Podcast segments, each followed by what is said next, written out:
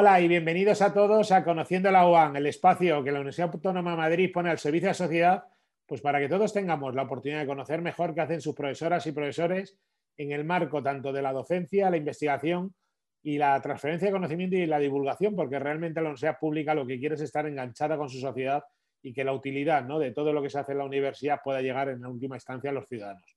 Y hoy vamos a hablar de un tema pues, que lleva muchos años eh, en boga y que la Universidad Autónoma de Madrid tiene una larguísima eh, tradición, como es el estudio o la investigación y los estudios en el marco de los estudios árabes e islámicos. Y para eso hemos llamado a la profesora Ana Planet. Hola Ana, ¿cómo estás? Hola, buenos días, Fidel. Encantada de estar aquí contigo. Muchísimas gracias por haber aceptado la invitación a Conociendo a la UAN, de verdad. Gracias. Pues permíteme que te presente lo primero la profesora doctora Ana Planet, como he dicho, es profesora titular del Departamento de Estudios Árabes, Islámicos y Estudios Orientales de la Facultad de Filosofía y Letras de la Universidad Autónoma de Madrid y directora del Grupo Taller de Estudios Internacionales Mediterráneos. Y es una especialista en estudios árabes e islámicos. Y un poco es lo que te queríamos preguntar primero vamos a ver, vamos por partes, ¿no? Vamos a, me gustaría preguntarte de cuándo data ¿no? la, la, relación de los estudios árabes e islámicos en la Universidad Autónoma de Madrid. Pues bueno, Fidel, la verdad es que nuestro área de conocimiento de estudios árabes e islámicos es de las que inauguraron la autónoma, porque fue una de las áreas primeras con las que, de las que se incorporaron a la Facultad de Filosofía y Letras en el primer año de su formación.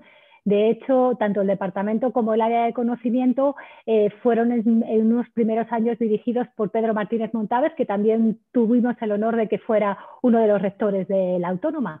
Y desde entonces, pues ahí estamos en la Facultad de Filosofía y Letras. Es un departamento pequeño, siempre hemos sido un departamento no muy numeroso, pero muy enganchado con las dinámicas eh, de investigación y de docencia acordes a cada momento. Si por algo se caracteriza nuestra área de conocimiento y nuestro departamento es por la actualidad y por, digamos, el compromiso que tenemos todos los docentes, no solamente con la docencia, sino también con la investigación, como señalabas. Justamente en ese punto también me gustaría hacer un hincapié porque la Universidad Autónoma de Madrid es muy famosa a nivel internacional por su investigación y la Facultad de Filosofía y Letras, como estamos viendo en estos Conociendo la UAN también, y tu grupo de estudios internacionales y mediterráneos destacáis por una investigación de mucha calidad. Me gustaría que nos contaras en el marco de políticas y de temas sociales que estáis en el marco, en los estudios árabes e islámicos, que nos contaras la línea de investigación que estáis desarrollando, así como los proyectos en los que estáis ahora involucrados.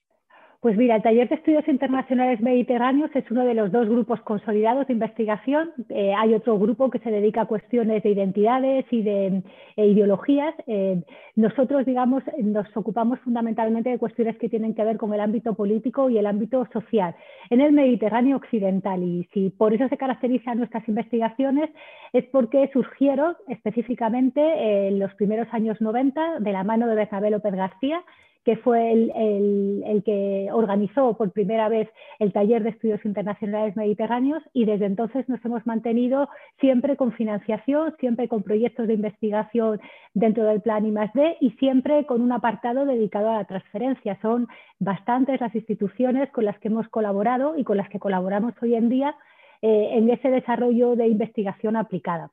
Nosotros tenemos, digamos, una marca, si se puede decir así, y surge en los años 90 a raíz de una transformación muy importante de la sociedad española en una sociedad receptora de migración, de migración en ese momento procedente de América Latina, pero también del norte de África, digamos que eso es la excusa para reactualizar todo un acercamiento al mundo árabe contemporáneo y para testar hasta qué punto las sociedades del Mediterráneo occidental venimos estando vinculadas las unas a las otras en tiempo histórico, por supuesto, en tiempo colonial, sin duda alguna, pero también en el momento actual. Y es esa excusa, si quieres, la migración, los contactos humanos, además de todo lo que significó en su momento el proceso de Barcelona eh, como política de la Unión Europea, la que de alguna manera nos ha orientado y orienta las investigaciones que hacemos. En la actualidad, el proyecto de investigación eh, I+D que estamos desarrollando eh, aborda crisis, diásporas e Islam, es decir, nos centramos muy claramente en este momento de crisis aunque os puedo decir que no pensábamos que fuera una crisis tan prolongada y tan compleja como la que estamos viviendo ahora mismo, un ámbito diaspórico, es decir, la idea de que eh, los, intercambios humanos y la migración más o menos permanente están constituyendo un espacio político distinto.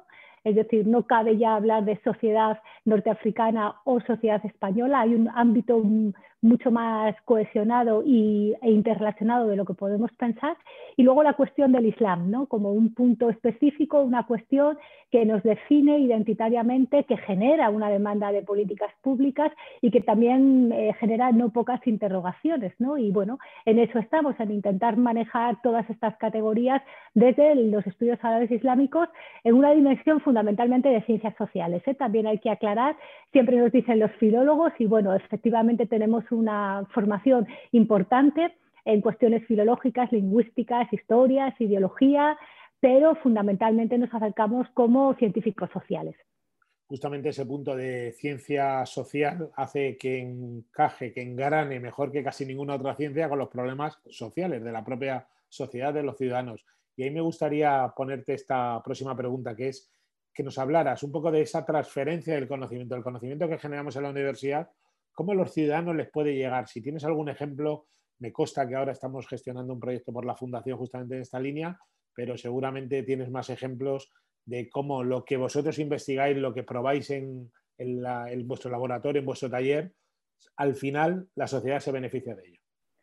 Claro, pues mira, es una línea muy específica. Estudios árabes e islámicos, pues nos detenemos a la parte de islámicos, ¿no? Todos nosotros en el departamento tenemos una formación eh, en Islam una formación en dinámicas religiosas, culturales, históricas, pero también contemporánea. Y en ese sentido, desde hace ya, bueno, algo más de una década, yo me he especializado en qué significa el Islam en las políticas públicas en España, un ámbito muy peculiar que es la libertad religiosa, durante un tiempo eh, estuve fuera de la universidad eh, trabajando en el Ministerio de Justicia, que es el ministerio que se, ocupa, eh, que se ocupaba entonces de todas las cuestiones referidas a los derechos fundamentales y entre ellos la libertad religiosa. Y es verdad que un conocimiento específico sobre Islam, en el momento actual, una de las religiones que se hacen más visibles en la sociedad española y que genera no pocos debates y no pocas dinámicas poco conocidas, pues es una experiencia y un conocimiento que, hay que incorporar. De manera que yo mantengo ya desde hace, como digo, algo más de una década, una colaboración estable con instituciones que se dedican a la promoción y a la vigilancia de esta libertad religiosa. Ahora mismo el proyecto que tenemos entre manos es muy interesante porque eh, habla de ciudadanía, habla de juventud, y habla de todas las iniciativas numerosísimas que se están dando en el territorio español, incluyendo también Ceuta y Melilla, eh, lideradas por jóvenes que se dicen musulmanes y que participan de nuestra sociedad como miembros evidentes de, evidente de una sociedad civil que se articula en torno no solo a lo político, sino también a lo religioso.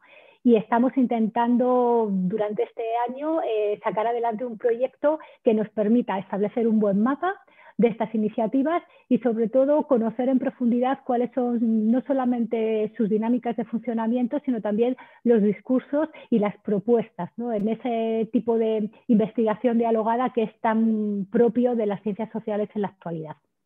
Me encanta ese término de investigación dialogada porque al final es lo que hablamos muchas veces de no solo la transferencia de lo que nosotros sabemos se lo damos a un tercero, sino la co-creación ¿no? de soluciones en ámbitos de la colaboración mutua. Y ahí me gustaría tener un poco tu testimonio y tu opinión sobre esas organizaciones que están buscando soluciones, obviamente, a problemas muy complejos en la sociedad que hay.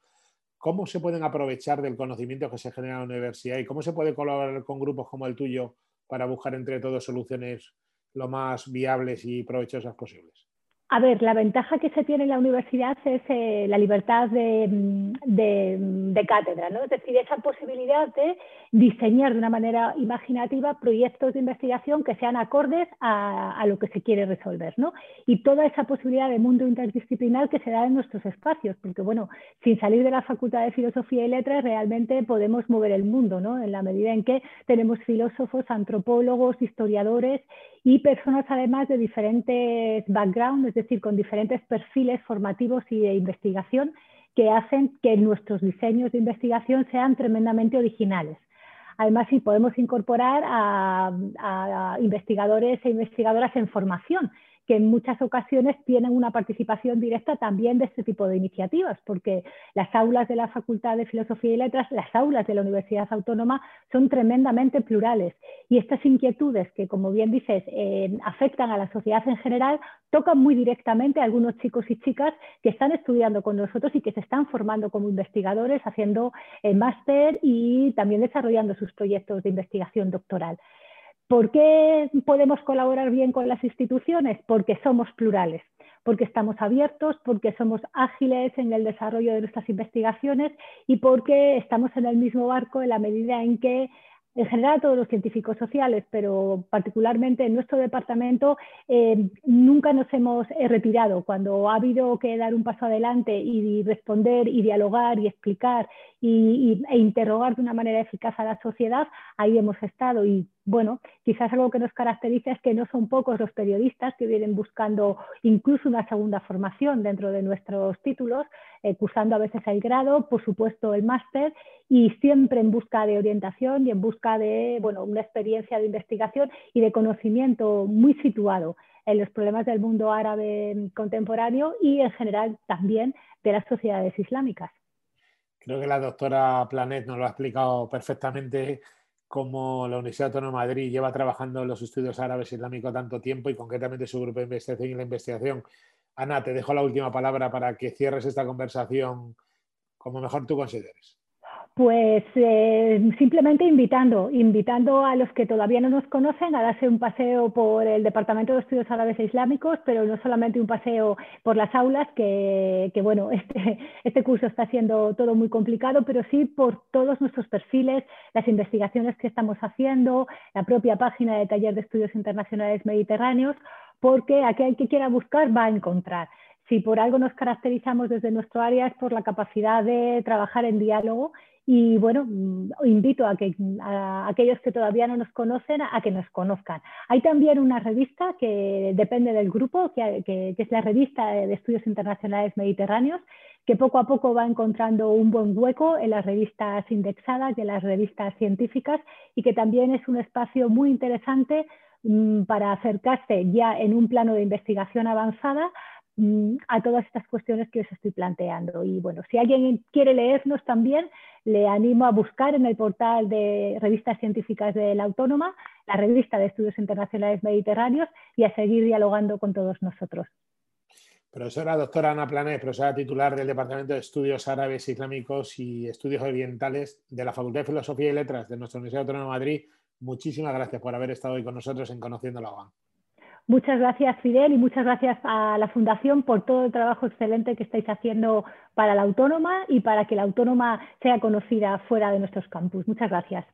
Muchas gracias a ti, de verdad. Y a todos ustedes les espero en la próxima entrega de Conociendo la UAM. Hasta la próxima.